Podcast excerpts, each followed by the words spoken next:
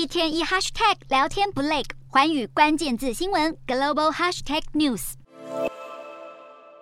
无论是试射极音速飞弹，还是迎来新宠物汪星人，每年普丁的生日几乎都会收到新礼物。而二零二二年即将在十月七号迎接七十岁大寿之际，欧盟也送上一份大礼。欧盟成员国代表五日齐聚比利时布鲁塞尔，决定禁止向俄国实体提供 IT 资讯科技、工程和法律服务，延长钢铁制品在内产品的进口禁令。更重要的是，不准俄罗斯石油以高于上限的价格经由海路运往第三方国家。听到这个消息，俄罗斯副总理深表不满。俄罗斯再怎么强烈反对，或将无法迫使欧盟撤回。毕竟，欧盟执委会主席范德赖恩早已向克里姆林宫呛出这句：Accept the sham referendum and any kind of annexation in Ukraine. 范德赖恩不止开口说说，也在推特上强调要让克里姆林宫付出代价，一切就等最后审批。而这股抵制行动一波接着一波，伦敦金属交易所的这个禁令促使铜和锌的价格攀升。根据伦敦金属交易所电子盘，锌价一度涨了百分之四点五三，来到每吨三千一百八十二美元；